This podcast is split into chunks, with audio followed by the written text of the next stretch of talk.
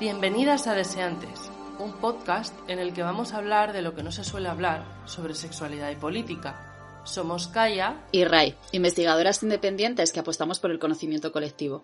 Empezamos.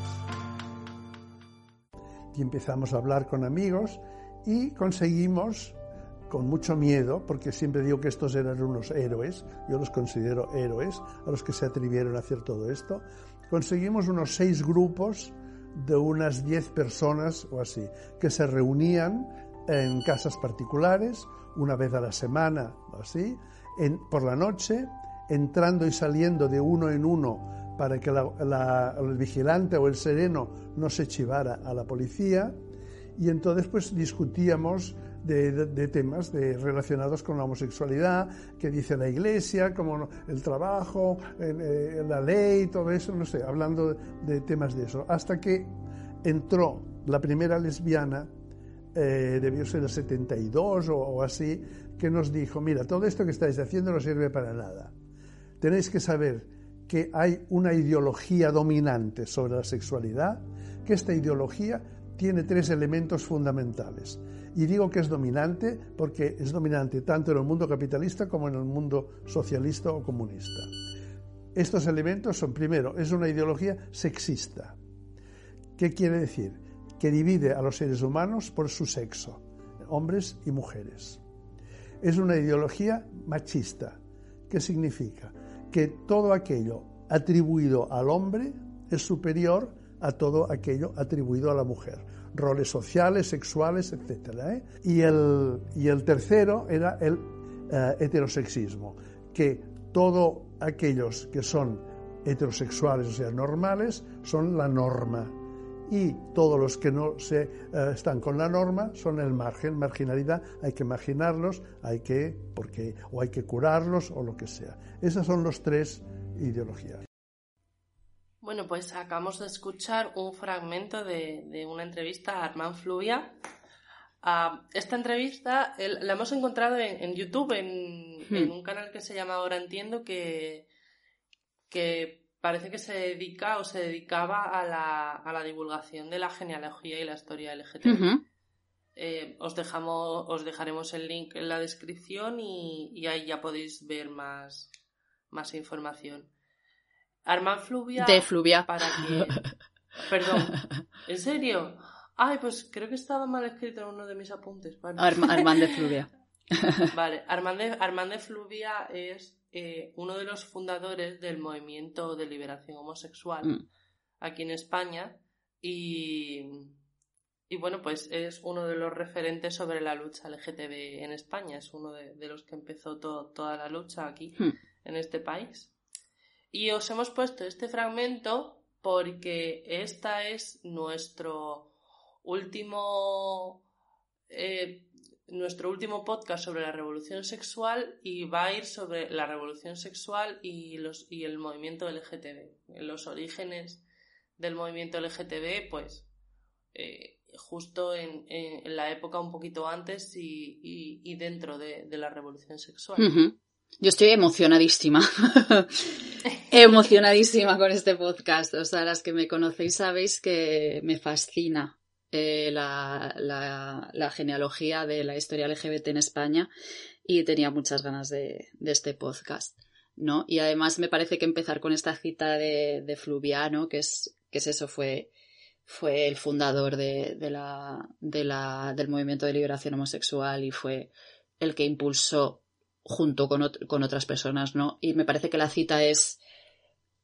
Me gusta mucho esta cita porque pone sobre la mesa un montón de cosas, ¿no? Habla de la represión, habla de la clandestinidad, habla de, de cómo se consiguió, ¿no? Ese, ese movimiento, esos primeros movimientos, esas primeras reflexiones de la comunidad LGBT en un contexto que no era favorable a que, a que existieran. Claro.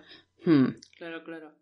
Y, también habla de, esas diferencias ¿no? que, durante los años hemos ido viendo cada vez más patentes sobre eh, los diferentes papeles de, de las personas en el colectivo, ¿no?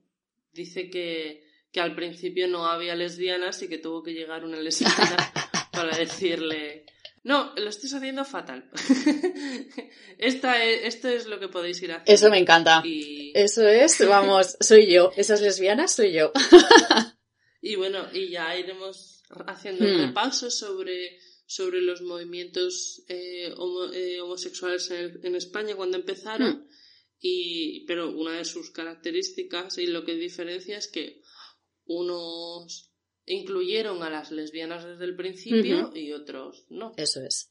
Y bueno, antes de todo, obviamente, nos tenemos que poner un poco en contexto, porque igual que eh, la semana pasada, por ejemplo, hablando de, hablando de, la sexualidad de las mujeres en el franquismo, pues pusimos sobre la mesa un poco que, cuál era el discurso del régimen, ¿no? En plan, cómo se construyó a esa mujer franquista y cómo se construyó el hombre franquista. Obviamente, los movimientos eh, LGBT, los primeros movimientos LGBT estuvieron muy marcados por, por, la represión política y por la represión policial, ¿no? Entonces, tenemos que darnos cuenta que los primeros años del régimen, lo que se llama el núcleo duro del régimen, ¿no? Que es justo después del, del levantamiento de, bueno, de, de que Franco ganase la guerra, hasta básicamente los 50, obviamente la represión iba muy dirigida hacia, hacia controlar matar, exiliar a, a, toda esa, a todo, a todo lo que quedase, ¿no? De, de, la República, de la Segunda República. Pero cuando ya empezamos, nos metemos en lo que se llaman los años tecnócratas del, del régimen, eh, es cuando se empieza es cuando se empieza a intentar, o sea, no se empieza, o sea, no se empieza a intentar, se, se, se, empieza a reprimir, se empieza a criminalizar, se empieza a perseguir a, los homosexuales, ¿no? Sobre todo, obviamente, a los homosexuales masculinos, pero no nos olvidemos que en esa categoría de, de homosexuales, los llamados violetas, ¿no? Que se llamaba en su época, había trans, había travestis, o sea, era una amalgama, ¿no? Que no solo incluía a hombres homosexuales como podemos entender ahora. Vale, entonces yo creo que es importante, eh, o sea, para, tenemos que explicar un poquito el contexto, ¿no? Que dio pie a que se generasen todos estos, todos estos movimientos, ¿no? Porque obviamente se originaron por algo. Entonces, para mí es, para mí los dos, los dos hitos que podemos eh, decir son, primero, la modificación en el, en el año 54 de la ley de vagos y maleantes, que por mucho que se empeñen ahora mis amigos y mis amigas fachas en decir que es de la Segunda República, la ley es de la Segunda República. La modificación que incluía a los comportamientos homosexuales, porque obviamente no, no, no incluía a las personas, sino los comportamientos, es de, es de Franco, ¿no? Entonces ese fue el primer paso de, de represión. 54, ¿no? En el 54, en junio del 54. Es la modificación. Mm. Y luego la más importante, no la, no la más importante, pero yo creo que la, la que de verdad eh, pone ese punto de inflexión, primero por la, por la época en la que es y segundo por, porque ya tiene una, o sea, ya está dirigida de manera muy concreta a la opresión y a la, y a la represión de la, de la homosexualidad es la ley de peligrosidad social, ¿no? La, la ley de peligrosidad social se instaura en agosto del 70, o sea, ya ha pasado Stonewall, ya ha pasado la primera, la primera manifestación del orgullo en Nueva York, ¿no? Ya estamos en un contexto en el que las minorías sexuales o los disidentes sexuales empiezan a generar unos movimientos de resistencia, no en España, pero en otros sitios, y justo el franquismo decide sacar esta ley que obviamente no era solo dirigida hacia, hacia homosexuales, o sea, era una ley que también eh, intentaba criminalizar y, represaliar a eh, la prostitución, la pornografía, el tráfico de drogas, el vandalismo, el proxenetismo, o sea, eran una, era muy siguiendo la línea del nazismo, era básicamente intentar controlar a todas esas personas que se, consideraban, se consideraban asociales por el régimen, ¿no? Ajá. Y ese, y, Sí, sí. No, y en, todo esto, pues claro, tenemos un, panorama internacional en, el que todo el mundo está mirando a Estados Unidos porque mm. se, forma el, primer orgullo en Nueva York en 1970. Justo este año se crea el movimiento de liberación homosexual en España y, empieza a ocurrir en, en todo el mundo, ¿no? Mm. Empieza a replicarse, el orgullo de Nueva York empieza a replicarse en todo el mundo. De hecho, en esta época creo que ya, por desgracia, Marsha había muerto, había sido... No. ¿No? No, tía, Marsha, Marsha muere en el 92.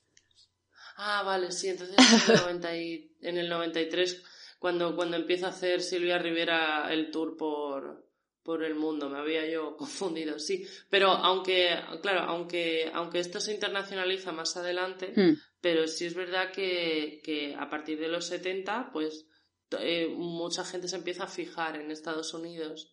Eh, sobre todo para, para la hora de reivindicar derechos. Sí, sobre todo lo que hay es un, o sea, a pesar de que obviamente es lo de siempre, ¿no? La, la España de los años 40 está mucho más es mucho más hermética que la España de los 60 y de los 70. Y tenemos que darnos cuenta además de que el primer movimiento LGBT que surge en España, que es el movimiento de liberación homosexual, nace en Barcelona. El propio Armand de Fluvià, junto con eh, ay, no me acuerdo cómo se llama nunca, Francesco, Francisco, bueno, son dos en realidad los que forman el, movimiento de liberación homosexual. Y Armand de Fluvia, en ese, en ese vídeo que os hemos puesto un trocito, él dice que la, principal función o la, o, la, principal misión que ellos tenían al formar eso era derogar la, la, ley de peligrosidad social, ¿no? Entonces, y que ellos además, por la cercanía de Barcelona con Francia y todos esos intercambios clandestinos que sabíamos que existían, intercambios de libros, intercambios de fanzines, o sea, la información llegaba. Obviamente aquí no se podía plantear una manifestación como la que se hizo en Nueva York, por ejemplo, pero la, información estaba ahí. O sea, estaba fluyendo y se sabía que había un germen internacional de, de, levantamiento, porque no nos olvidemos nunca que Stonewall fue un levantamiento, fue una revuelta, y eso se acaba filtrando a España. Y eso yo creo que es lo que da un poco también, junto a que, a que se instaure la ley de, de peligrosidad social, que además la ley de peligrosidad social ya sí que había como jueces especiales para específicos para tratar a las personas homosexuales, centros eh, de trabajo que eran básicamente como campos de trabajo o, otra, una vez más inspirados en el nazismo solo para personas homosexuales. O sea, quiero decir, ya había como una... O sea, el enfoque era mucho más directo, ¿no? Claro, sí, sí, sí.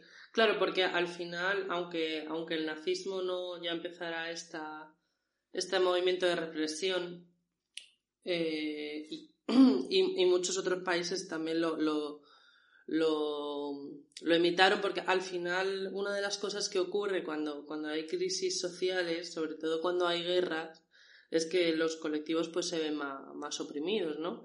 No es que, no es que el colectivo LGTB estuviera muy estuviera muy bien antes de, la Segunda Guerra Mundial, pero hmm. es verdad que, por ejemplo, en, en la en la URSS, en la Unión Soviética, eh, cuando, cuando hubo la, cuando, bueno, en la Rusia, sí, la Rusia post-zares, cuando hubo la, cuando hubo la revuelta proletaria, eh, una de las cosas que, que, impulsó Lenin fue la despenalización de la homosexualidad. Efectivamente. Eh, claro. Hmm. ¿Qué ocurre? Que, que, después de la guerra, pues muchas cosas se, se recrudecen. Eh, Stalin empezó a perseguir la homosexualidad, eh, Hitler la perseguía, Mussolini la perseguía, Franco por supuesto la persiguió y, bueno, y en Estados Unidos también ocurrió, en los años 40-50 ocurrió el macarcismo en, el cual se, hacía un...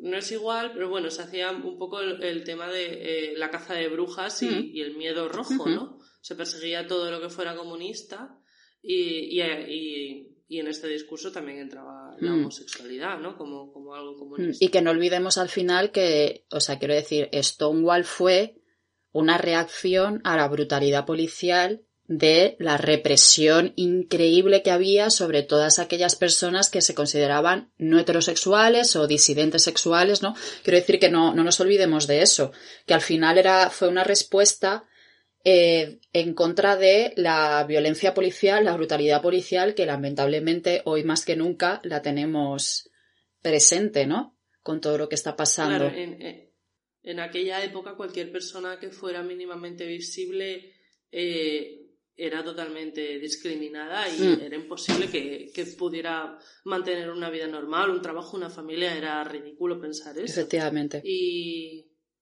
y la manera en la que encontró la gente de sobrevivir, eh, sobre todo pues eso, la gente que era visiblemente homosexual o que era visiblemente trans, pues fue, fue en, eh, con, la prostitución y en, bares en, bares de alterne donde trapicheaban con, lo que fuera. Eso es. Siempre.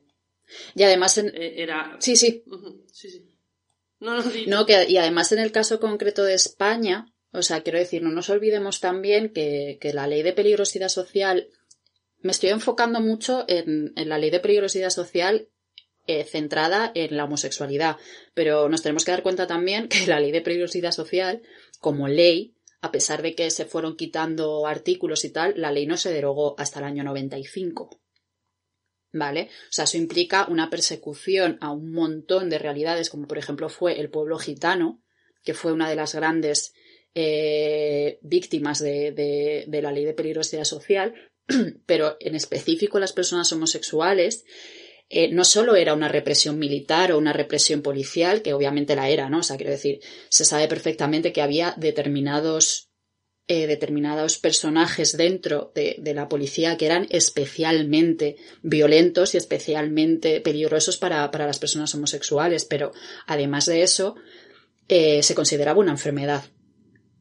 Entonces, ahí entra nuestro amigo Vallejo Nájera y todos estos, todos estos psiquiatras del, del franquismo, en el que tú no solo tenías que cumplir a lo mejor una pena de cárcel, tú no solo tenías que cumplir eh, ir a un campo de trabajo durante X tiempo, sino que además tenías que demostrar que te habías rehabilitado. Que de, esa que de esa enfermedad de la homosexualidad te habías curado. Y eso también es muy importante que reflexionemos porque esto sí que, sí que pasaba en España. Claro, porque, porque en esta época era todavía difícil. lo que contábamos en, en, el primer podcast que hablamos sobre la revolución sexual. Hmm se tenía una idea de, la homosexualidad como comportamientos homosexuales, mm. no como ser homosexual. Y esto ayudaba mucho a la retórica de es una manía, es una filia, mm. es una enfermedad, un, trastorno psicosocial que se, puedes dejar de hacer. Efectivamente. Es, es, una cosa que, igual necesitas ayuda psicológica o ayuda psiquiátrica, pero que puedes dejar de hacer. Y aquí está. No fue hasta. Mm, sí, sí, sí, sigue. ¿Eh? No fue hasta, hasta 1969, 1970, cuando empezaron a ver por todo el mundo los primeros orgullos y, mm. las primeras manifestaciones, donde ya empezamos a hablar de personas homosexuales. La gente se define a sí misma como homosexual. Hmm. Y esto, esto incluye muchas cosas, ¿eh? porque claro, estamos hablando de, estamos hablando de lesbianas, estamos hablando de mm. hombres homosexuales, estamos hablando de bisexuales y estamos hablando de personas trans que, pues que en este momento era complicado discernirlo todo porque, pues, con, precisamente eh, esta, esta olla de presión que, que era la marginalidad, pues no permitía tampoco tener un, un espacio de construcción del discurso y de, y de exploración a sí mm. mismos y, y de y de comprobar cuáles eran las diferencias, ¿no? Pues que, una, mujer trans no era lo mismo que, que, un, que, un hombre gay y que, y que una persona bisexual no era un homosexual que se hubiera curado, ¿no? Total. Entonces eh, es, difícil. Eh, sí. Y de hecho, cuando tú ves la primera manifestación LGBT en España, que fue, que fue la de Barcelona en el 77, eh, o sea, la, la misión, o sea, bueno, la misión como el principal foco de esa manifestación fue, oye, por favor, amnistía a los delitos sexuales, o sea, queremos que dejemos de ser criminales por ser homosexuales y derogación de la ley, de la ley de peligrosidad. Y lo vuelvo a repetir, la ley de peligrosidad social no solo incluía a la homosexualidad. Entonces yo creo que también que estos primeros movimientos LGBT en España surgiesen de la clandestinidad, surgiesen de, la criminalización, surgiesen de la marginalidad, es porque a las personas LGBT se nos incluía dentro eso de un montón de situaciones y un montón de personas que vivían completamente eh, forzadas a los márgenes y que vivían en un estado de represión, en un estado de marginalidad, en un estado de pobreza, en un estado de, de precariedad absoluta, ¿no? tú mismo lo has dicho, ¿no? Lo de delincuentes sexuales. Esto incluía a, cualquier persona que, cometiera un delito que tuviera que ver con la sexualidad. Y no estamos hablando de. Bueno, o sea, el problema es, sí, precisamente que se, el delito sexual era ser homosexual, la prostitución y junto a esto cualquier tipo de abuso sexual. La pederastia, la violación, el, el estupro, como se llamaba en aquel momento. Eso es. Y, claro, pues, pues obviamente este es el, el, marco un poquito... Ya aquí yo creo que, que podemos empezar a considerarlo revolución sexual, ¿no? Porque es ya cuando se empieza a hablar de la libertad sexual y se empieza a cuestionar qué, qué es lo adecuado y qué es lo que no. Y, y aquí, pues, mientras se, se habla de libertad sexual en general, ¿no? Se habla de, de la libertad sexual para, para las personas homosexuales y se habla de, se habla de, de la libertad sexual también para, para, para las prostitutas, ¿no? que, que, este discurso también es complicado porque es un discurso que, que se entreteje un poco en la revolución sexual, el discurso de la prostitución, mm pero no llega a tener como una voz muy propia o si hubo una voz muy propia no ha conseguido generar una, una genealogía muy fuerte, ¿no? Si es verdad que, claro, el propio movimiento homosexual, de liberación homosexual, pues siempre ha visto esto como... Siempre veía la prostitución como, como, como una parte también de, mm, de la discriminación y, que, y que obviamente pues pues las putas no, no merecían ser perseguidas ni merecían ser eh, violentadas policialmente como, como eran igual los homosexuales. También hay que tener en cuenta lo que hemos dicho antes. Eh, a día de hoy, muchas mujeres trans se ven todavía apocadas a, prostituirse forzosamente porque la integración de, de, algunas es casi imposible. Claro, a mí lo que... No, no, no por su parte, por supuesto, sino porque porque la gente pues todavía nos sigue discriminando laboralmente, hay muchas mujeres trans a las que su familia les ha echado, les ha dejado sin un duro y sin estudios, entonces es una situación complicada. Y, claro, entonces la prostitución, eh, la prostitución, aunque ahora la veamos como, como una especie de, de tema totalmente separado de la lucha LGTB, la prostitución eh, pues la, la ejercían muchas personas LGTB que eran eh, que eran visibles en ese momento porque no había manera de encontrar ningún trabajo. Si, si eras un señor con muchísima pluma o, eras trans o, eras una señora súper bollera. Sí. De hecho, em, no me acuerdo de la autora, pero a, a, raíz de la revuelta de Stonewall, y más que la revuelta de Stonewall, del café Copton, ¿no? Que es, bueno, que eso, el, café Copton en realidad era un café que abría 24 horas y en el que obviamente se juntaba mucha gente, desde eh, trabajadoras sexuales hasta personas disidentes de género, ¿no? Es porque era un café que abría todo el rato. Entonces, normalmente las personas que, que vivían en la calle eh, era un sitio al que podían ir a tomarse un café a las 4 de la mañana y así no tenían que dormir en la calle, ¿no? Y a raíz de, del café Compton sale un fanzine escrito, no me acuerdo por qué lo busco, que se llama Lesbianas y prostitutas, una. una. ¿cómo se dice? Una, como una especie, una simbiosis histórica, ¿no? Y ahí habla de, de, de, justo esto, ¿no? En plan, de es que en realidad los primeros movimientos de liberación homosexual eh, están entretejidos, o sea, son muy difíciles de separar de un montón de otros movimientos. Y, por ejemplo, en la cita que hemos puesto al principio de Armand de Fluvia, cuando él dice, llegó una lesbiana y nos dijo que lo estábamos haciendo fatal. Esa lesbiana, que a día de hoy no se sabe quién es, Amanda, Klein, que era, era un seudónimo. Era un seudónimo, ella además ha decidido, o sea, se sigue sin saber quién es Amanda Klein. ¿No? Amanda Klein era, era, era militante del PCE, ¿no? Del Partido Comunista Español.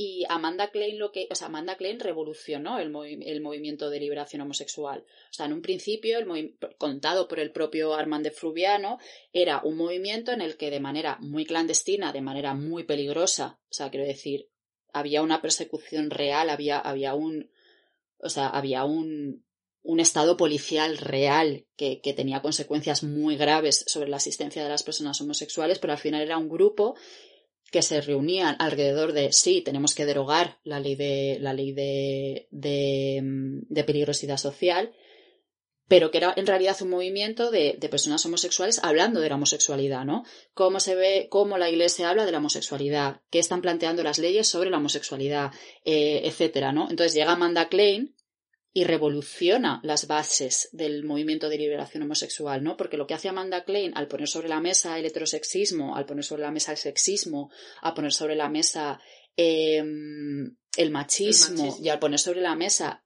el movimiento de clase lo que hace es eh, comprender que el movimiento de, liberación homosexual y que la lucha de las personas homosexuales tienen que ir en paralelo de la lucha de las mujeres, de la lucha de otros pueblos oprimidos, de la lucha obrera, ¿no? Y me parece que ese germen de cultivo es lo que hace que los primeros movimientos eh, LGBT de los que vamos a hablar ahora fuesen movimientos tan de base, tan involucrados con la lucha obrera, tan asociados con espacios libertarios, espacios comunistas, porque ya desde el principio, gracias a personas como Amanda Klein, ¿no? que gracias quien sea, que, quien sea y donde esté, se lo agradeceremos siempre, ¿no?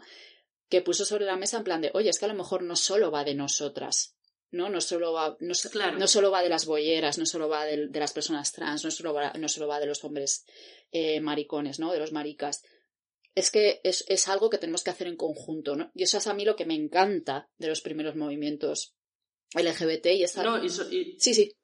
Sí, no, no, sí, sí, perdón. Que eso, y que me parece algo que tenemos que recuperar, ¿sabes? Que es un... En esa base es la que tenemos que recuperar, que no va solo de nosotras, que va, que va, o sea, va de nosotras, pero porque estamos luchando en paralelo con un montón de cosas más. Claro, podemos teorizar porque Amanda Klein no trajo, trajo un principio de, del pensamiento marxista como es la cosmovisión, ¿no? El hecho de, de plantear las luchas como, como, como un todo que, que se entreteje. eh, pero sin embargo, tuvo la. O sea, podemos también eh, teorizar por qué Amanda Klein se disfraza, ¿no? Eso es. Era, era una figura, era una figura reconocida, lo dudo, porque si fuera una figura reconocida socialmente, por mucho que se disfrazara, imagino que, que se acabaría enterando la gente. A mí lo que me lleva a pensar es que, o sea, da, da, este, da este soplo de, de, aire fresco tan maravilloso como es la, la cosmovisión marxista y, y la aplica a, las, a las luchas por la libertad sexual, ¿no? Habla de, habla de cómo el machismo eh, eh, ejerce, ejerce fuerza sobre lo LGTB en el sentido en el que lo, eh, todo lo, lo, masculino impera sobre lo femenino. O sea, los. Y, lo hemos ido viendo, ¿no? Como las lesbianas han ido quedando, quedando atrás y se han invisibilizado muchas veces a favor de, de, la homosexualidad masculina, como, como, como muchas veces, pues ahora que, por ejemplo, vemos más visible la, eh, el tema de las personas trans. Vemos a las, a las mujeres trans que se van quedando atrás en, en muchas cosas, en, medicamentos. Eh, hay más violencia contra ellas, hay más discriminación contra ellas. Y, y claro, dio, dio, esta perspectiva tan, tan bonita, y, pero después se, se, tuvo que disfrazar y nadie supo nunca más de ella. Y claro, a mí lo que me lleva a sospechar es pues a, a la recriminación de, de, muchos partidos comunistas y de algunas, algunas eh, corrientes de pensamiento anarquista hmm. de las luchas parciales, ¿no? Totalmente. De que todo, de que todo lo que no sea eh, exclusivamente el discurso hegemónico de la clase obrera no funciona. Y claro, el problema es que eh, el mismo precepto de las luchas parciales va en contra de la idea de la cosmovisión. Porque si queremos hablar de, de, la lucha obrera como un todo, me parece bien, pero tenemos que hablar de todo. Ya. Tenemos que hablar de la lucha obrera como heterosexismo, tenemos que hablar de la lucha obrera como contra el machismo, tenemos que hablar de todo eso. Y además a mí me hace mucha gracia, bueno, me hace mucha gracia. O sea, quiero decir, se sabe eh, que en la época de Franco, eh, en esta época, ¿no? Todas las personas que hacían activismo político utilizaban nombres falsos. O sea, quiero decir, Armand de Fluviat y, y Francesc Francino, que es el, otro fundador del, movimiento de liberación homosexual, usaban nombres falsos. Eh, bueno, las personas que me conocéis lo sabéis, yo tengo un padrino que él militaba en el PCE cuando, cuando, cuando era ilegal y él tenía un nombre en, falso, ¿no? Pero es como eh, Armand de Fluviat, que se llamaba Roger de Jaimen, se sabe que es Armand Fluviat, pero no, a, día de hoy, o sea, a junio de 2020 seguimos sin saber quién es Amanda Klein, ¿no? Entonces, eso también es interesante, ¿no? Ver quién, quién puede, eh, obviamente, exponiéndose a un montón de violencia, ¿vale? Yo no quiero para nada, o sea, quiero decir, sigue siendo, siguen siendo los padres del movimiento LGBT en España, pero ¿por qué Amanda Klein decidió seguir en el armario, decidió, o sea, seguir en la clandestinidad?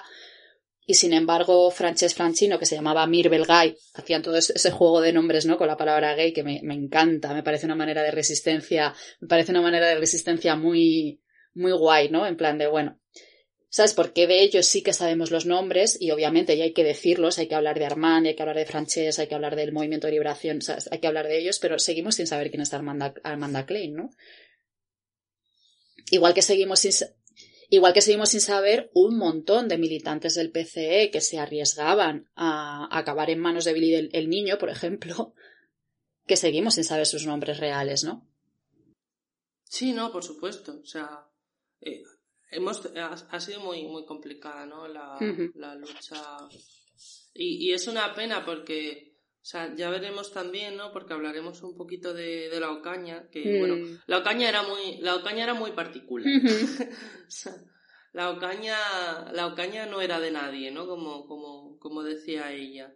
Pero, pero sí, sí es verdad que uno de los problemas que hay igual no sé por qué parte es, pero, pero cuando Caña habla de cuando le, invitaron a las jornadas libertarias, que ya lo, veremos después, pues habla de un, de, un, de un enfrentamiento, habla de un desacuerdo, de que de que no les a los a los anarquistas de las jornadas libertarias no les hace gracia o Caña, Nazario y Camilo, no les hace gracia y no, no, sé si, si, no sé si no les hace gracia que no, que no utilizan las mismas palabras y los mismos símbolos que ellos.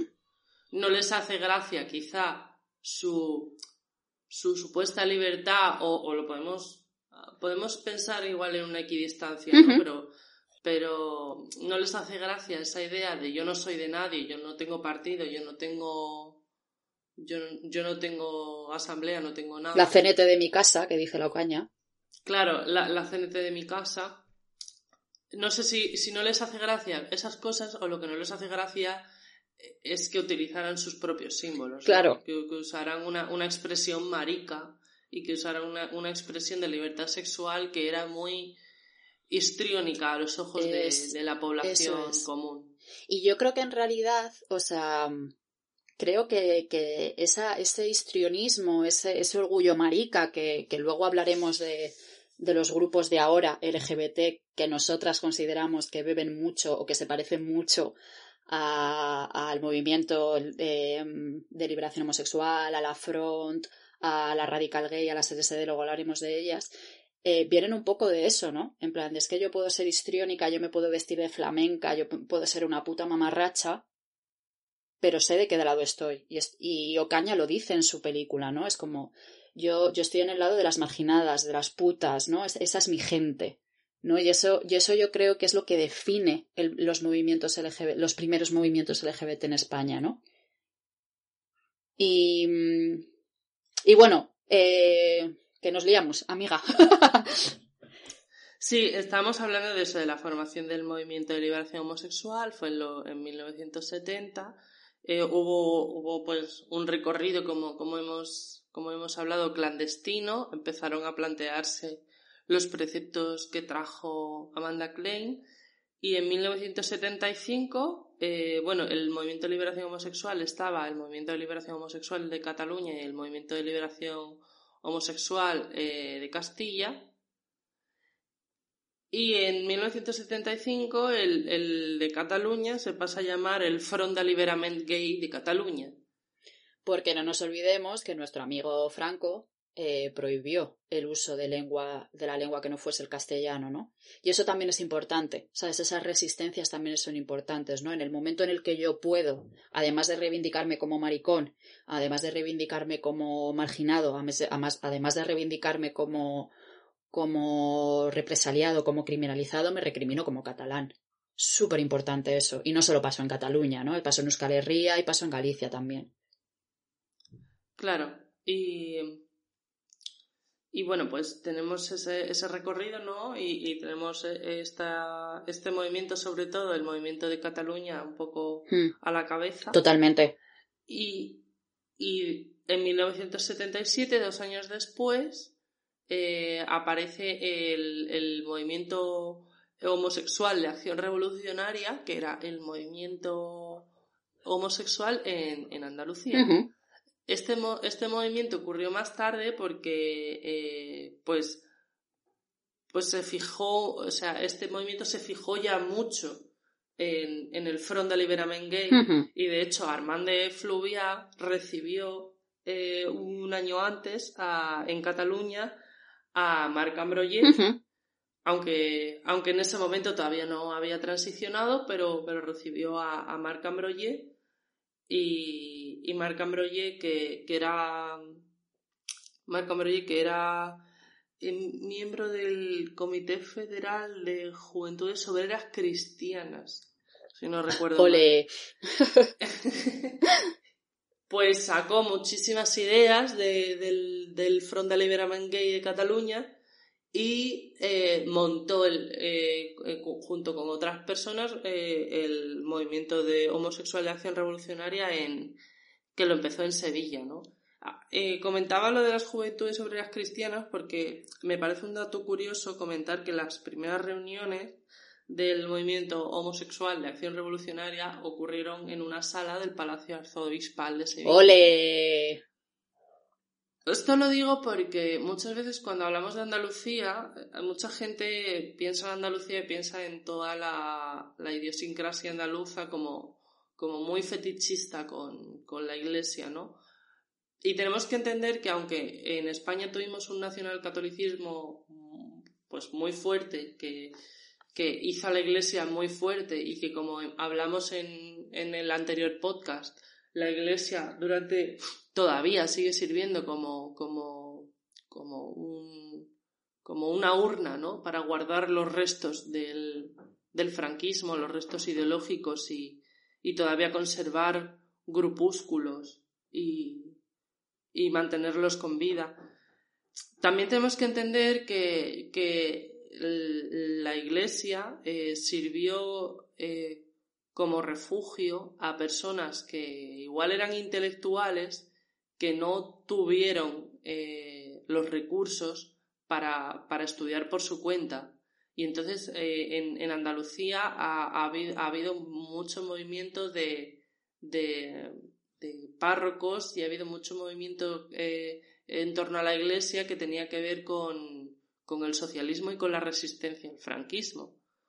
Entonces la idiosincrasia andaluza es, más complicada que, simplemente pensar que, son fachas porque, porque les gustan las vírgenes, ¿no? De hecho, Ocaña habla mucho de esto. O sea, Ocaña, bueno, Ocaña fue una figura, eh, vivió en Barcelona, se travestía, pero era pintor o sea, era artista y, y Ocaña era un artista, ¿no? A mí me claro. recuerda, a mí me recuerda mucho al Fluxus, es un artista muy multidisciplinar. Claro, es muy, ella era muy ecléctica y tal, y de hecho Ocaña, eh, la mayoría de producción que hacía era vírgenes, era, y, ella y, y Ocaña dice, es que eso es a mí lo que me queda.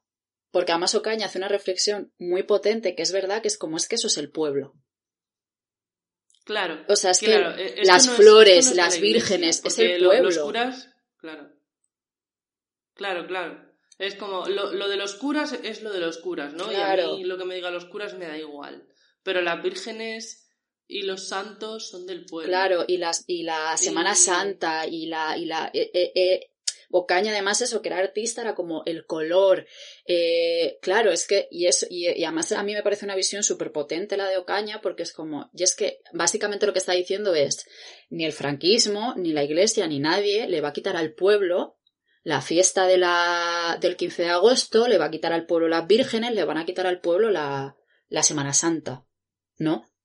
Porque también es un método de resistencia. Y Ocaña es el mayor ejemplo porque se apropia de eso y hace una, unas performances súper subversivas y hace un trabajo súper subversivo partiendo de, de, eso que es lo suyo, porque Ocaña es de un pueblo de Sevilla. Claro, que es de Cantillana, sí. Que podemos, podemos hablar de eso, de, de, podemos hablar de la utilidad política eh, de, de, este tipo de apropiación, ¿no? Y, y de si esto es eh, un, como un tipo de nacionalismo andaluz uh -huh. o, o, qué, pero, pero es, es, in, es inevitable que en Andalucía eh, las corrientes artísticas y algunas corrientes populares estén influenciadas, al menos estéticamente, por, por la imaginería católica. Y esto no significa que, esto no significa que, que, que, se comulgue con las ideas de la Iglesia Católica, uh -huh. ¿no?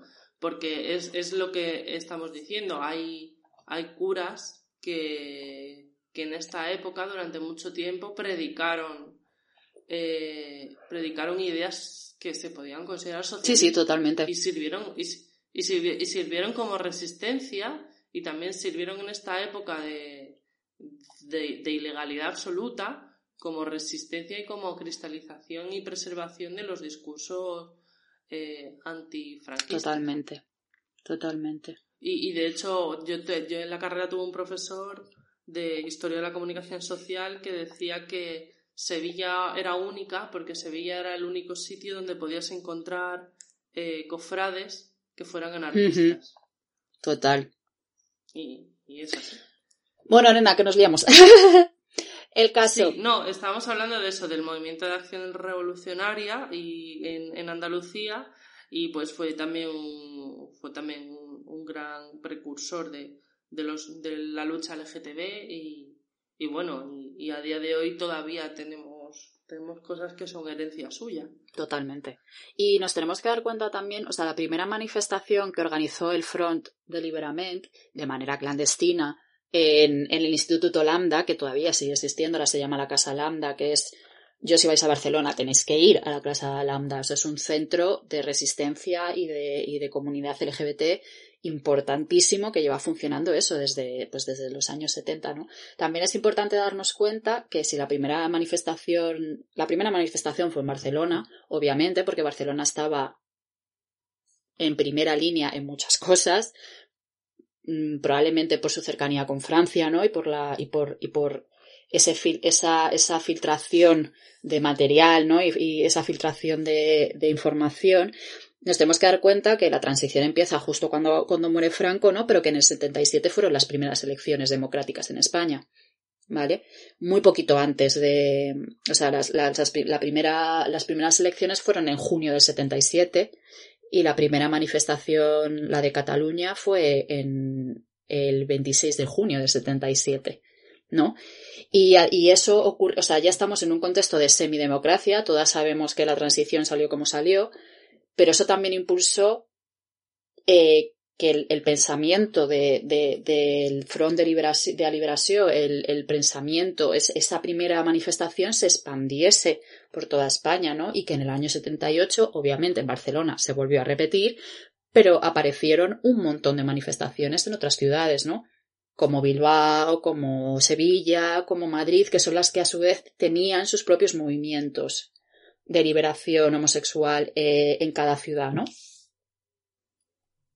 Claro, y, ya después de, de, estas manifestaciones, ¿no? A partir de 1977, pues como tú dices, ya, ya había una, hubo unas elecciones democráticas y en 1978 eh, Suárez ya sacó a los homosexuales de la ley de peligrosidad. Eso es.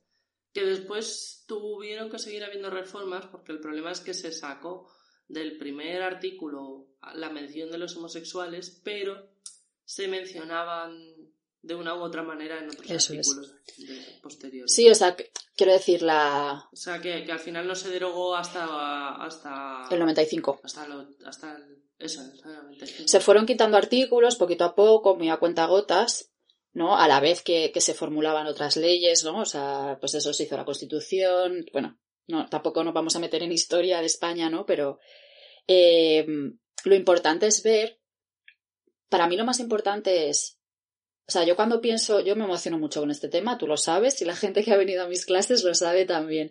Yo me emociono tanto con este tema porque para mí fue una época, o sea, yo no viví el franquismo, obviamente, yo ya viví en plena en plena, o sea, yo nací en plena democracia. Eh, lo que pasa que sí que viví ciertos ramos, o sea, quiero decir, yo en el año 95, pues no era un bebé, ¿vale? O sea, yo, era, yo ya tenía 10 años en el 95.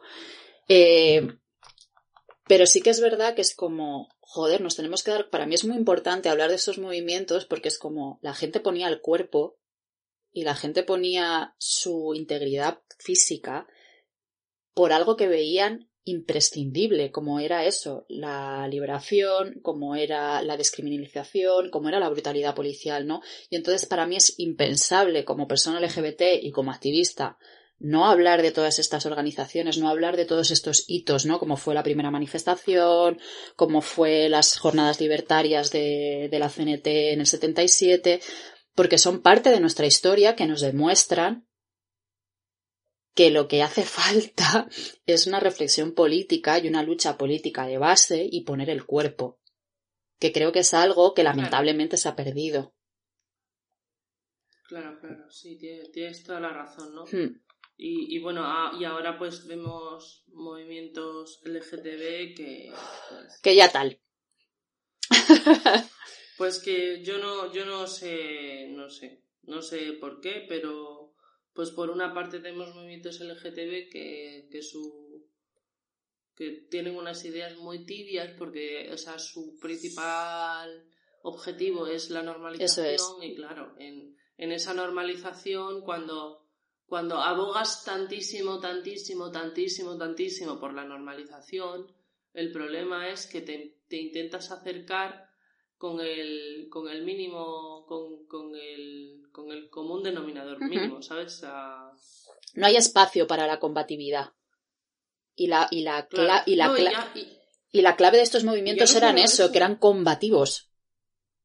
Y ya no solo eso, que si tú empiezas a hablar de la normalización, y aquí sí, desde un punto de vista parcial, si tú hablas de la normalización eh, parcialmente hmm. desde una voz de un hombre homosexual, pues te vas a dejar fuera, aquí en España te vas a dejar fuera a personas trans, te vas a dejar fuera a lesbianas, te vas a dejar fuera a toda la gente racializada, te vas a dejar fuera a migrantes, te vas a dejar fuera a las discas. Y te vas a dejar fuera a la gente pobre que está comiendo mierda. Total. Desde el principio. Total. Totalmente. Totalmente. Y por eso me da rabia que hayamos perdido, no sé si es que hemos perdido o, o la genealogía no se ha enseñado, porque obviamente ninguna nacemos sabiendo, ¿no? Que eso es algo un poco... Pero creo que, es, que hay ciertos discursos que se han diluido y hay ciertos discursos que sí que se han perdido. ¿no? Y no solo el Front de Alibrament, no solo el movimiento de liberación homosexual de Castilla, no solo, no solo estos movimientos, ¿no? sino que figuras a lo mejor que eran claves de estos movimientos, que luego hablaremos de la radical, ¿no? Es como que solo las conocemos como, como escritores de la teoría queer española, por ejemplo pero es que eran personas que estaban haciendo un tipo de política, estaban haciendo un tipo de activismo, eso, en la calle, poniendo el cuerpo, eh, enfrentándose a un discurso institucional y reformista, etcétera, etcétera, ¿no? Entonces, a mí... Y ni eso, porque, o sea, porque ni siquiera, o sea, porque las teorías queer normalmente que se, que se hablan son, son de pensadores son de pensadores bastante complejos, ¿no? Que hablan de postestructuralismo y que hablan de la différence y que hablan de, de, muchos preceptos del modernismo hmm, filosófico. Pero es que las, las, figuras que estamos hablando eh, aquí en España, que, que eran que, eran resistencia, no hablan de eso. Hablan de una, hablan de una militancia mucho más de base y hablan de, de una idea de, de, la militancia política LGBT y hablo, de, y hablo de militancia política, no hablo de Eso es. militancia política LGTB que, que, que, es mucho más seria y que, y que está mucho más en la calle. No es, no es una pelea o, es una disputa sobre el posmodernismo filosófico. Y, y, de hecho el hecho de que, se nos, de que se nos reduzca, y esto no lo hace la teoría queer, lo hace precisamente la gente contraria a mm, el hecho de que se nos reduzca a pensadores LGTB a la teoría queer es, es, es una denigración Totalmente. absoluta. O sea, para empezar es una mentira y para seguir lo que, lo que estás haciendo es desarticular cualquier propuesta revolucionaria que venga sobre el movimiento LGTB o porque no te gusta o porque igual estás considerando que te están adelantando por la izquierda y te pica un poquito. Totalmente. Paco Vidarte, ejemplo clave de esto. Es que. Hasta ejemplo clave de esto. Pero, y no sé, a mí una de las cosas importantes también para que no, no se nos vaya el hilo es darnos cuenta de cuánto, o sea, de eso, de cómo estaba tan integrado en, en, ciertos movimientos, no sé, sea, la primera, la primera manifestación de, de, en Cataluña eh, estuvo apoyada por muchos, por muchos movimientos, ¿no? Por muchos movimientos tanto políticos como civiles. Eh, acabó fatal, obviamente. O sea, se acabó con, con, la represión por parte de los grises, acabó con gente herida, acabó con gente apresaliada. Y una, y, y, la, y las dos figuras, o sea, los dos movimientos más importantes que se enfrentaron, ¿no? Que, que hicieron presión hacia, no, no, no, es que esta manifestación hay que hacerla, además de los movimientos LGBT, ¿no? Además de la, del front y esto, fueron la CNT, y el Partido Unificado Comunista de Cataluña. O sea, que no nos olvidemos de eso, o sea, que las jornadas libertarias eh, en las que participó Caña, que participó un montón de gente más, las jornadas libertarias fueron organizadas por la CNT y por Ajo Blanco, por la revista Ajo Blanco. Esas jornadas se planteaban como una amalgama de reflexiones políticas en las que se incluía invitar a la Ocaña a que actuase. Claro, Claro, claro. Y, esto, eh, yo creo que esto, quiero decir, requiere de un análisis político muchísimo más pausado, ¿no? Pero al final, a lo que ha concurrido esto es, no sabemos si, o sea, por parte de los movimientos de izquierda, no ya fueran comunistas o anarquistas, hmm. yo creo que a veces también había como una especie de... Resistencia. no, no, de tokenización. Ah o de fetichismo, o tokenización, qué palabra más horrible. O sea, me refiero a. Sí, pero se te entiende. A una, a una objetualización de la lucha LGTB como, como un fetiche, como algo gracioso, hmm. como algo. como una medallita que ponerte, ¿no?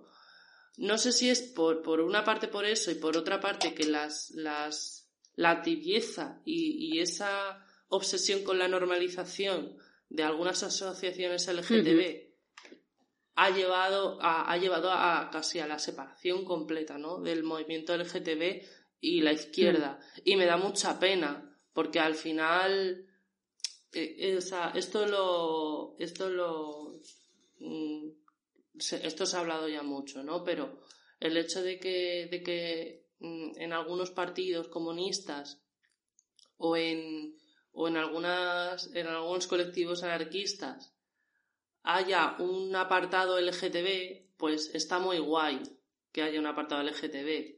Pero el problema es que cuando llegan personas LGTB van directamente a ese apartado. Justo. Igual que cuando llegan mujeres van directamente al área de la mujer. Y hostia, pues no mola una mierda. Efectivamente. No mola eso, eso en el podcast de Pobres Ratas, que os lo recomiendo al 100%, hay un, hay un episodio en el que hablan de eso, ¿no? Es como, no, no, o sea, si se te mete una mujer lesbiana en el partido, no la hagas coordinadora del área de mujer o del área LGBT. Haz la coordinadora general del partido. ¿No? Pregunto. Claro, o, o, no hace falta que sea coordinadora, pero pero trátala como una igual, dale valor a su palabra, que sea una de las, que sea una de las pensadoras y que sea una de las de, de, las militantes más, ¿sabes? Mm. No, no. Y, y, claro, entonces yo ya no sé si es por este fetichismo, ¿no? Por el hecho de, de, invitar a la ocaña y ya está, ¿no? Eh, invitas, a la, invitas a la ocaña, la ocaña suelta su perorata y ya tú te vas a tu casa y a tomar viento. Es que eso, ¿sabes? Es que igual tendría que haber habido un, un, acercamiento mayor, ¿no? Y que lo de la Ocaña no terminó bien. Que si quieres la, la, escuchamos ahora en sus propias palabras de, de, lo que fue para ella, para Nazario y para Camilo, ¿no? Inseparables siempre. Eh, el que las tres fueran a, a, esas jornadas libertarias o libertatarias, como dice ella. ¿La escuchamos? Sí. Ah, nunca he ido a ninguna manifestación, solamente fui a una manifestación que es así, que era todo de color. Era la manifestación de los gays, de la gente jodida y marginada. Pero tengo que aclarar que aparte de los que nos llamamos gays o homosexuales, también había señores que no eran gays, que iban con dos hijos, uno aquí y otro aquí gritando que quiten la ley de, peligro, de peligrosidad social, y se ve que los señores periodistas no lo sacaron. Hay un periódico, que no me acuerdo ahora mismo cuál es, pero creo que era, no sé si era Cataluña Express, no, Cataluña Express no, era otro, pero no me acuerdo ahora, me gustaría acordarme, porque como tengo una memoria tan mala, que hizo un reportaje malísimo, malísimo, malísimo de los gays. Pero vamos, fue la manifestación que más le dio a la policía que, que, que, o sea, que más le dio porque duró hasta las 11 de la noche. ¡Viva Cataluña y España entera, hijo! Yo soy libertataria. De la CNT, por si no lo sabéis. Pero de la CNT que está en mi casa, mis carnets se me han perdido. Aquí hay varias cosas, ¿no? De la Ocaña. Eh, es una pena que no, que no podáis ver el vídeo, porque cuando ella habla de que viva Cataluña y que, y que ella es de la CNT, pero de la CNT de su casa, ella va vestida de flamenca. Si, si queréis el vídeo nos lo podéis pedir. O sea, todos los recursos que subimos, las citas que subimos, nos lo podéis pedir. El problema es que, bueno, a día de hoy tenemos un dominio gratuito y entonces tenemos una memoria en el servidor muy, claro, muy cortita. Entonces, queríamos, de hecho, de hecho tengo que, que poner la bibliografía porque me gustaría, aunque fuera, poner la bibliografía de las cosas que vamos hablando en los podcasts. Pero mi idea era poner la bibliografía y un enlace, ¿no? Para compartir los libros, para compartir los fanzines y para compartir los vídeos que vemos. Pero pues no podemos. Así os, que, os lo pues, contamos, os lo imagináis. Eh, claro, no, no, no, pero quiero decir que si lo queréis, nos lo pedís y lo tenéis. Eh, a mí lo interesante que, que, me gusta de esta cita de Ocaña, por un lado, es eh, eh cómo ella ¿no? Además, ella tiene otro trozo en esa película, ¿no? Que se llama Ocaña, Retrato Inminente, en el que ella dice, claro, a nosotras nos invitaron, ¿no? A la, a la CNT y todo fenomenal hasta que se dieron cuenta que somos, éramos libertarias de verdad.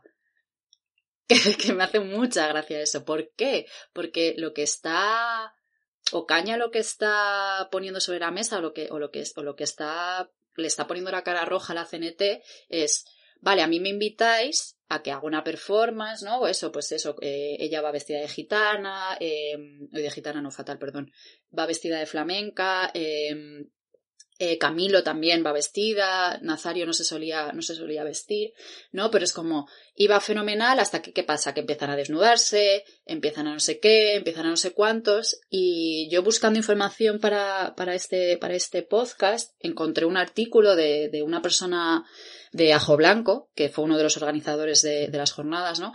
Y, y habla mucho de eso, ¿no? Es como, vale, invitamos a la Ocaña, pero de repente había un montón de gente que reaccionaron fatal a la ocaña desnudándose, a la ocaña diciendo ciertas cosas, a la ocaña cantándose una copla en medio de. De hecho, si ves, si ves despacito la eh, el discurso que hemos puesto, ¿no? De yo no soy, yo soy de la CNT, pero la CNT de mi casa.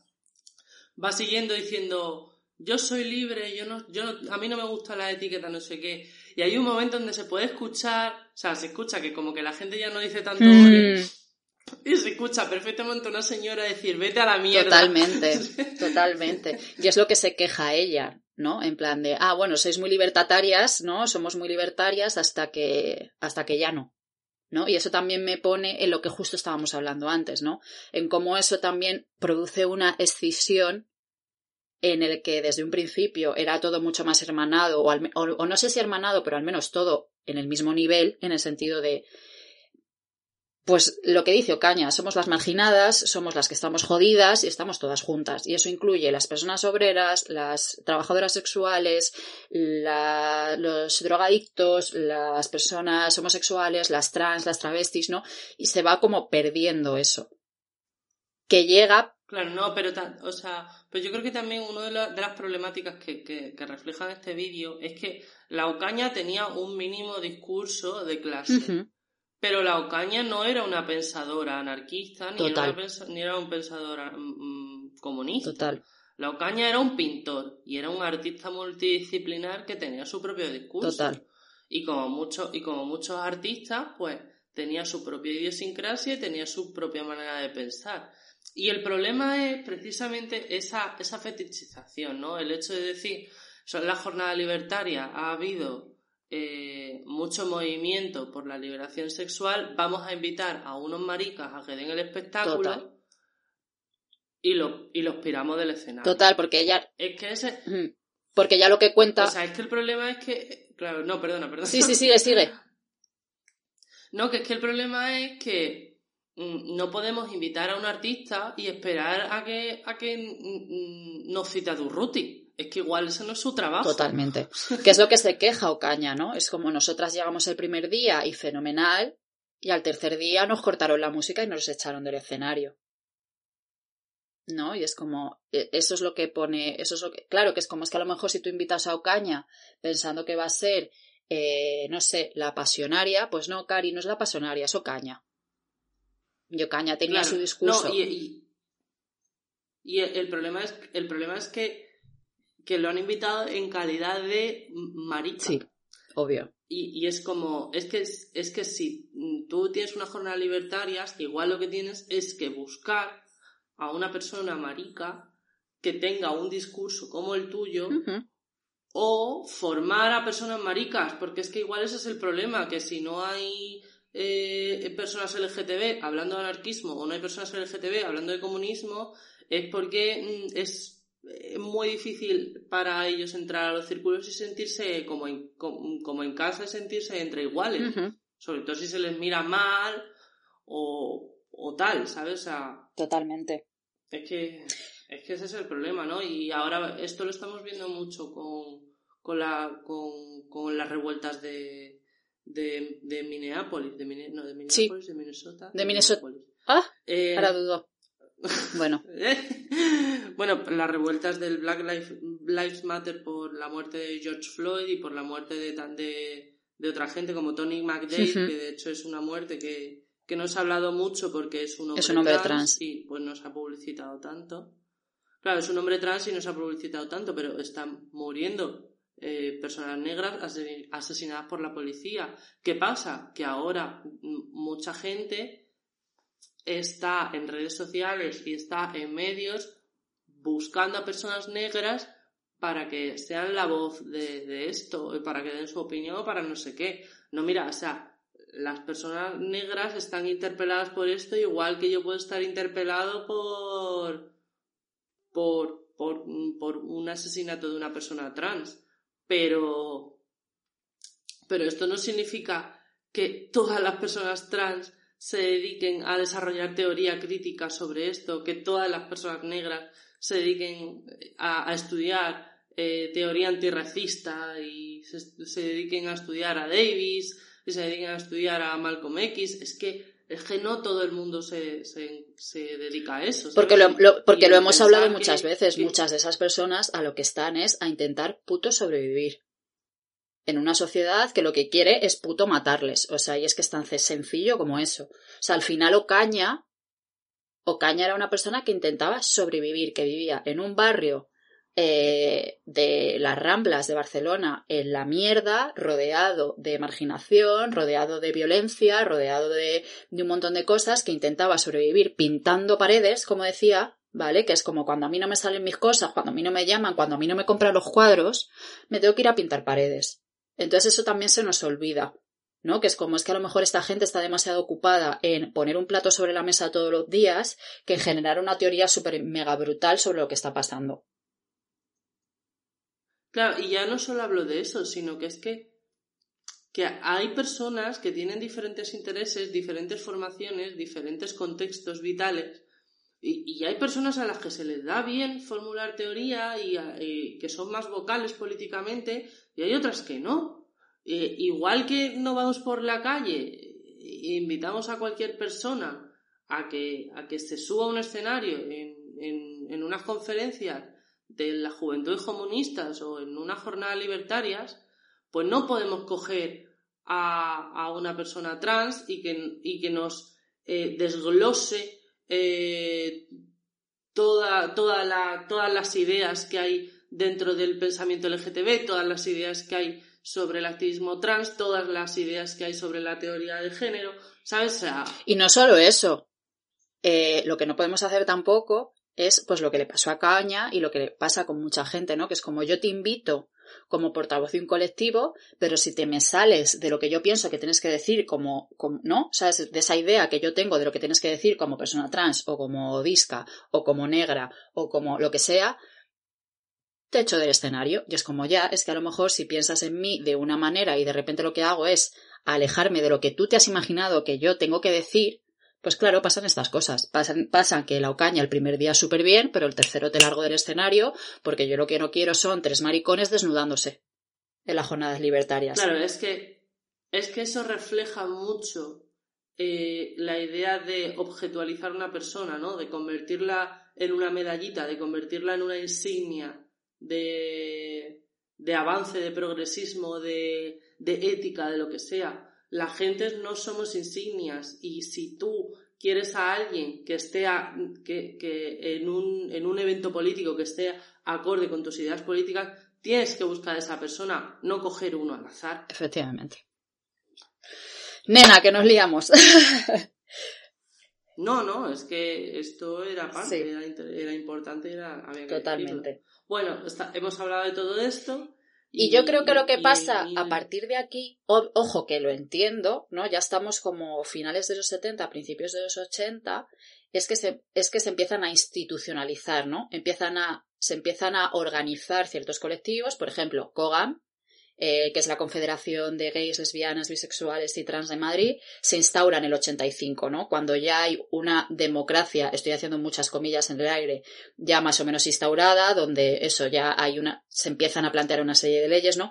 Es como que todos esos movimientos a lo mejor más combativos, más de base, más de tal, se van viendo, no sé si sustituidos, pero al menos se empiezan a institucionalizar y empiezan a surgir las, lo que se llaman las grandes, ¿no? Las grandes eh, los grandes colectivos o las grandes organizaciones LGBT o como puede ser COGAM y como es la FERGTB, que la FERGTB se funda muy tarde. O sea, todo hay que decirlo, se funda muy tarde y además se funda muy tarde presionada, entre otras cosas, por el front, presionada por todos los movimientos. O sea, la, la FERGTB sale de la presión de todos los colectivos de diferentes comunidades autónomas de España que dicen, oye, es que a lo mejor necesitamos una federación estatal.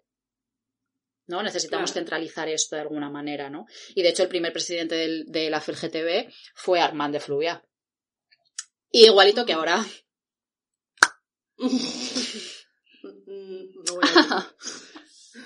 no, entonces eh, yo creo que también hay es eh, no sé por qué es, no sé si es por la entrada de la democracia, no lo sé porque tampoco me he investigar mucho de ello, ¿no? Pero es como que se empieza a diluir, ¿no? Yo tengo mi hipótesis y es una hipótesis al aire, o sea... A ver, dila. No me citéis, no, no, me, no me citéis esto en ningún TFG, en ningún TFG, ¿vale? Porque, porque, porque, o sea, es que algunas veces nos han venido a preguntar, oye, ¿podemos usar no sé qué para, para el TFG?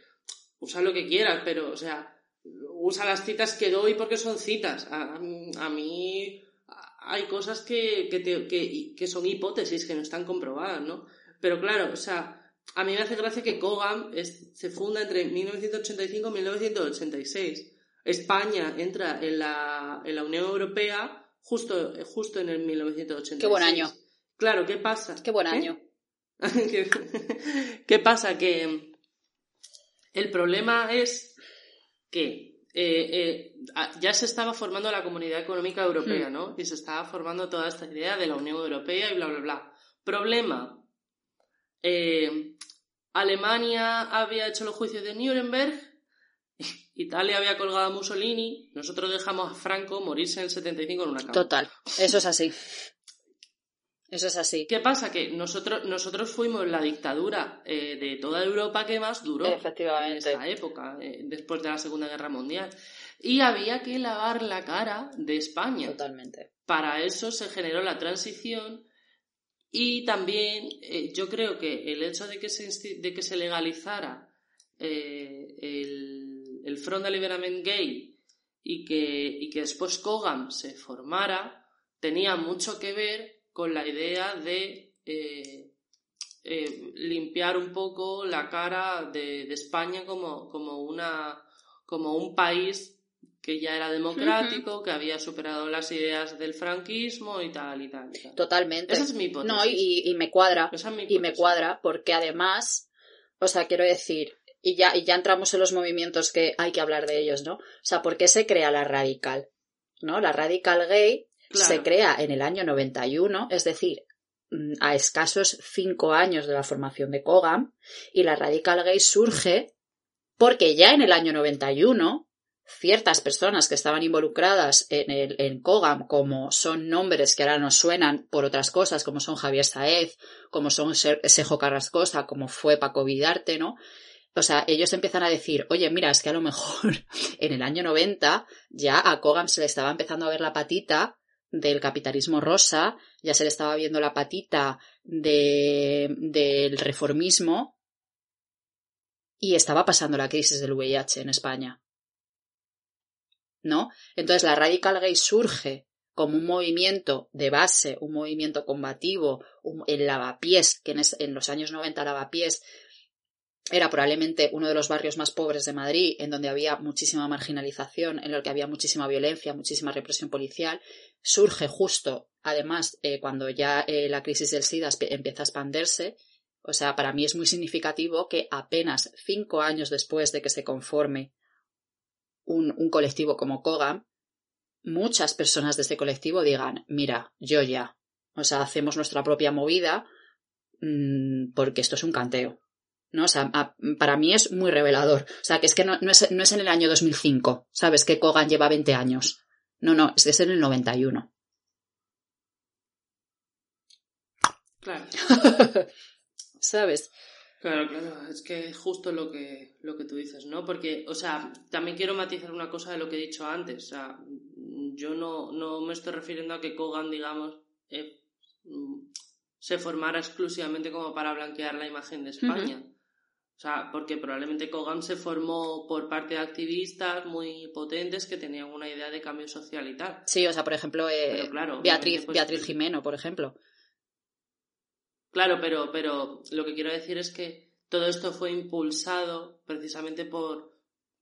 Fue impulsado y, permitido eh, estatalmente, permitido por el gobierno de España, precisamente por, por esa idea, ¿no? Y a partir de aquí, pues ya se empieza a hablar de institucionalización y, claro, pues la gente que está, pues, menos en sintonía con las ideas de las instituciones, con las ideas de, de los gobiernos, sobre todo con la idea del gobierno de transición, pues, pues, pues igual Kogan pues no le hacía tanta gracia, como no, como y, pues se forma la radical gay y se forma pues esta idea de, de la otra vez de el activismo versus la militancia política. Totalmente, totalmente.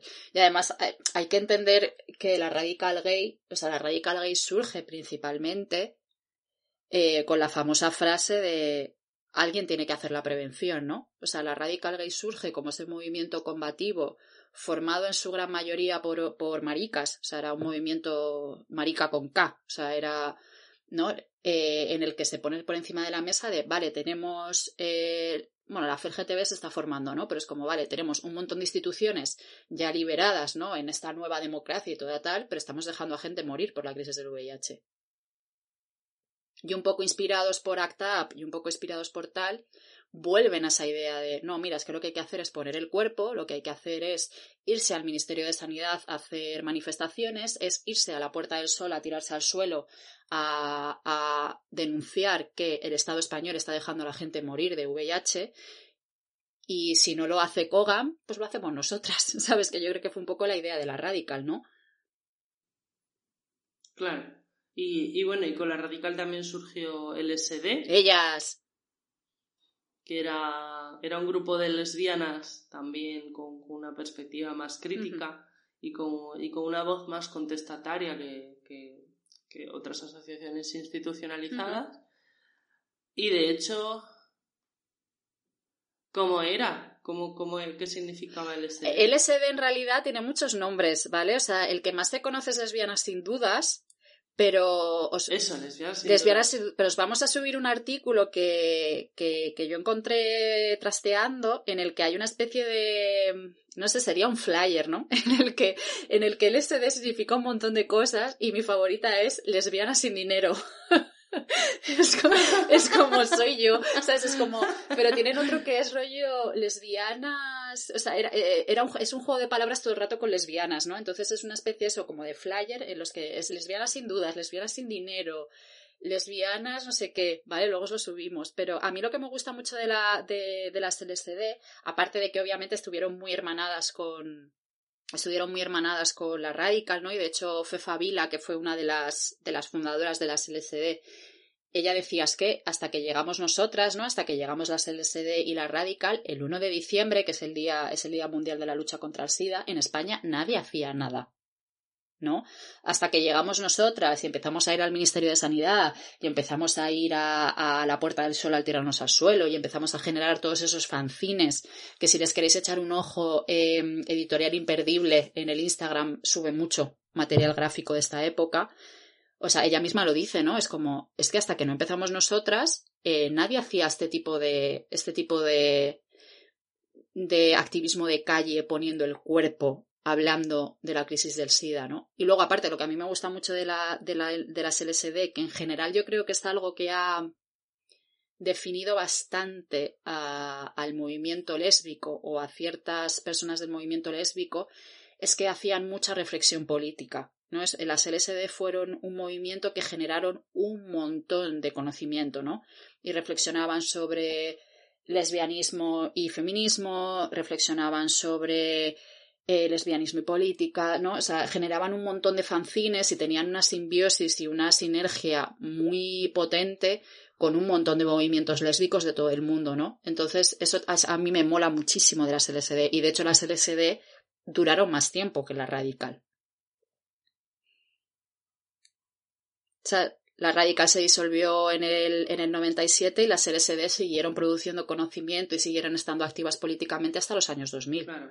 Es una pena, ¿no? Porque vemos que, pues, pues se han ido oxidando, ¿no? Los, los movimientos hmm. más, los movimientos más contestatarios se han ido oxidando porque también, joder, o sea, quiero decir, el, el activismo, la militancia política, todo cansa. Pero cuando, cuando estás haciendo cosas al borde de la legalidad, como pueden ser hacer pintadas, o Totalmente. por decir algo así sencillito, pues no, no, vamos a hablar.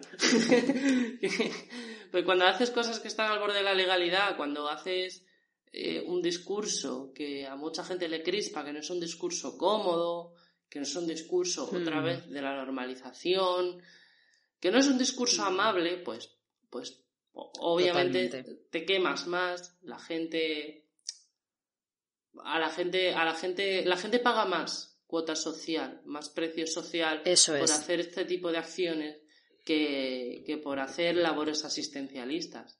Ojo, que, que las labores asistencialistas son una tirita y son una tirita que a día de hoy, por desgracia, se sigue necesitando. Pero, pero no podemos comparar el, el, el coste emocional y el coste social que tienen una labor y la otra. De hecho, otro vídeo que os pondremos en el post es de, de, de, una manifestación del orgullo, el del año, creo que es del 93, eh, que era lavapiés, obviamente, o sea, muy pequeñita, y después es, es, un, es un, además es un vídeo que es de la radical y de un movimiento obrero, ¿vale? Que vuelve a demostrar que una de las cosas que hicieron la radical y una de las cosas que hicieron el SB fue otra vez recuperar esa idea de, no, mira, es que estamos todas en la mierda, entonces vamos a generar eh, uniones entre gente que estamos en la mierda, como es la clase obrera, como es las lesbianas, como es la lucha, la, la gente seropositiva, etcétera, ¿no? Y si veis ese, ese vídeo, que es muy cortito, es como que primero eh, tienes la parte de la manifestación, que sale Sejo, ¿no? Sale un montón de gente, y luego ves una fiesta en un, lugar, en un, en un local ocupado, ¿no? Entonces es como, Pues aquí tienes a la Radical haciendo fiestas en un, en un local ocupado y luego tienes, pues eso, reuniones en... Iba a decir en la Casa Blanca. Nena. En la Moncloa. ¿No? Claro.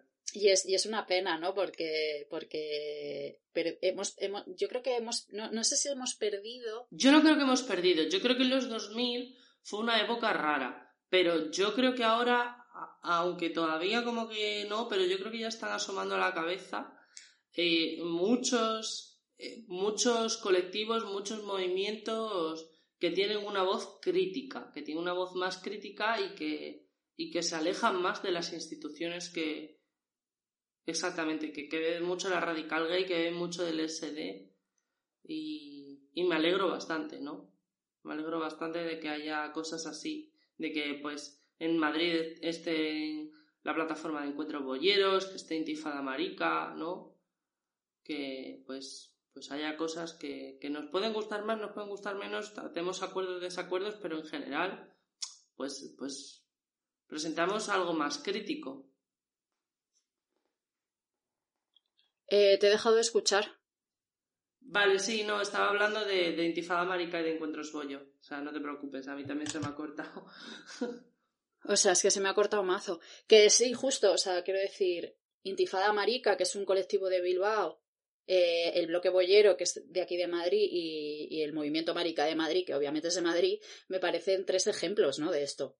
Tres ejemplos de, de movimientos que, supongo, o sea, tampoco quiero asumir, pero vamos, me imagino al 100% que conocen el trabajo de la LSD y conocen el trabajo de la Radical, pero que recuperan un poco eso, ¿no? De, oye, hay que salir a la calle, hay que poner el cuerpo, hay que generar un discurso crítico, hay que generar una, un ambiente combativo, etcétera, ¿no? Y creo que, creo que el orgullo crítico, más en sus inicios que ahora, eh, también bebía de eso, ¿no? O sea, yo siempre lo cuento a todo el mundo que yo el primer orgullo crítico al que fui éramos, no sé, éramos muy pocos porque estábamos en la Puerta del Sol.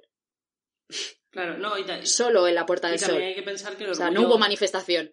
También hay que pensar que el orgullo crítico no, no es un movimiento que solo se da en Madrid. Tenemos, tenemos el hmm. orgullo del sur, en, Sevilla. En Sevilla también ha habido intentos de, mm. pues de, orgullo crítico. Tenemos el orgullo crítico de Murcia, que a mí es el que me parece ahora mismo más puntero. Y... Sí, es muy top. El de Barna, el de Barna es increíble. Entonces, pues tenemos, tenemos diferentes orgullos críticos que se contraponen con la idea del orgullo mm. oficial. ¿Por qué? Porque el orgullo oficial mm. se ha acabado convirtiendo en, en una fanfarria de, de marcas y en un escaparate para anuncios. Sí. Pero una fiesta de Coca-Cola y de Starbucks. Claro. Y, no es así. Pues no. Bueno, yo creo que tenemos que ir cortando porque se nos está yendo de las manos. Este va a ser nuestro.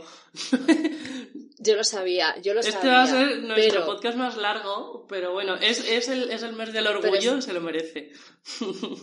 es que es muy necesario, o sea, quiero decir, por favor, o sea, yo, si no conocíais esto, ¿no? Si no conocíais esta, esta parte que a mí me parece súper importante de, nuestra genealogía y de nuestra historia como movimiento, os invito a que, a que, a que investiguéis sobre ello y a que leáis y a que veáis vídeos y a que, y tal, porque, o sea, yo siempre que, siempre que doy la charla de sexualidad y capitalismo hablo de la radical y hablo de la CLSD, porque creo que también es muy importante reflexionar sobre cómo ya se hacía un tipo de activismo que no era un activismo reformista institucional, ¿no? Entonces es como si ya lo hemos hecho alguna vez, es porque lo podemos volver a hacer, o sea, las bases están. Entonces, eh, y no solo es que las bases estén, es que tenemos ejemplos como el movimiento marica, como Intifada, como Bloque Boyero, que están haciendo ese tipo de trabajo. Entonces es como, más que quejarnos, no sé, no sé si es quejarnos, ¿no? Pero, joder, no, no, no soltemos la rabia y no soltemos eh, esa, esa, esa, perspectiva más crítica porque venimos de donde venimos, venimos de la radical, venimos del de, LSD, venimos del front, venimos de esa primera manifestación, venimos de toda esa gente que hizo posible esa primera manifestación en situaciones jodidas, represivas, violentísimas. Es el mes del orgullo, joder, mmm, nena, no vamos a olvidarnos, ¿sabes? Y vamos a recordarlos y vamos a recordarlos con orgullo, con respeto y con, y con la admiración que se merecen. Claro, y, vamos a, y vamos a hacer cosas, ¿no? no o sea, porque hmm. no es por, quiero decir, que cada uno tiene sus tiempos y cada uno tiene sus, sus capacidades, ¿no? ¿no? No quiero tampoco echar mierda sobre la gente que solo, que solo está haciendo activismo online, pero, pero es que yo creo, para mí es muchísimo más importante el activismo presencial porque es cuando se crean redes, porque es cuando se crean, cuando se crean plataformas vecinales, cuando se crean movimientos de barrio que, son más cercanos a, la tierra y que, y que además muchas veces también nos entendemos mejor cara a cara. O sea, y, y, digo esto porque, a ver, o sea, no quiero herir la sensibilidad de nadie porque sé que hay gente que lo pasa muy mal eh, en espacios sociales y que, y que la única manera que ve que puede ayudar es con el activismo online. Pero yo esto lo digo como, como una persona que tiene problemas de ansiedad, Ray tiene problemas de ansiedad y, y, hacemos el esfuerzo que podemos, ¿sabes? O sea, y, es importante, es importante estar en, estar en tu barrio, estar en los movimientos vecinales, es importante eh, encontrar, encontrar sitios donde, donde puedas alzar la voz, y donde se te escuche y donde puedas pensar con otras personas. Que no siempre vas a mm, estar de acuerdo, sí, pero chica, o sea, eso pasa en todas partes. Totalmente. Y qué mejor que acabar este podcast con un, una parte. Para mí esto es historia de España. Sí, icono. o sea, icono de historia de España, que es. Eh, preséntalo tú, por favor. Eh, eh, es eh, la, legendaria entrevista en Canal No a, varias personas trans, entre ellas Marc Ambroye y Manuela Trasovares, pero es la legendaria intervención de Manuela Trasovares sobre la furia, ¿no? la rabia que, sienten las personas trans por cómo son tratadas socialmente. Es el, cuando nace el famoso tira la copa. Entonces vamos a escucharla y con eso terminamos el podcast. Esperemos que os haya gustado mucho y eh, bueno, pues, pues lo de siempre. Eh, vamos a, eh, durante este mes del orgullo, vamos a hacer varios podcasts sobre, sobre temática LGTB. Y, hmm. y, bueno, pues como siempre, si esperemos que os haya gustado, nos vemos la semana que viene y y fuerza y combatividad para este mes del orgullo, por favor, que lo necesitamos más que nunca. Más que nunca. Chao. Adiós. Pero espera, vamos a escucharla. ¿Por qué nos hemos de reprimir? ¿Por qué? Ella. Durante tantos años la represión y la máscara. ¿De qué me tengo que disfrazar ahora? ¿De una. ¿De una qué? ¿De una qué me tengo que disfrazar ahora? ¿De qué? ¿De qué? ¿De qué me tengo que disfrazar ahora? ¿De qué? A ver, ¿de qué? ¿De qué? A ver, ¿de qué? ¿De qué?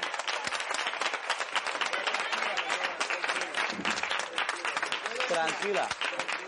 Només, només li demane que no em tire més moment, anem a continuar perdón, perdón, perdón, perdón, perdón, perdón, perdón, es que he estado aguantando toda la noche, no puedo más, no puedo más, no puedo más. Manuela, un moment, tranquilízate. No puedo más, no puedo más con, esta, con, con esta sociedad que nos, pero, pero que no lo veis, que nos tienen marginadas, que no lo veis.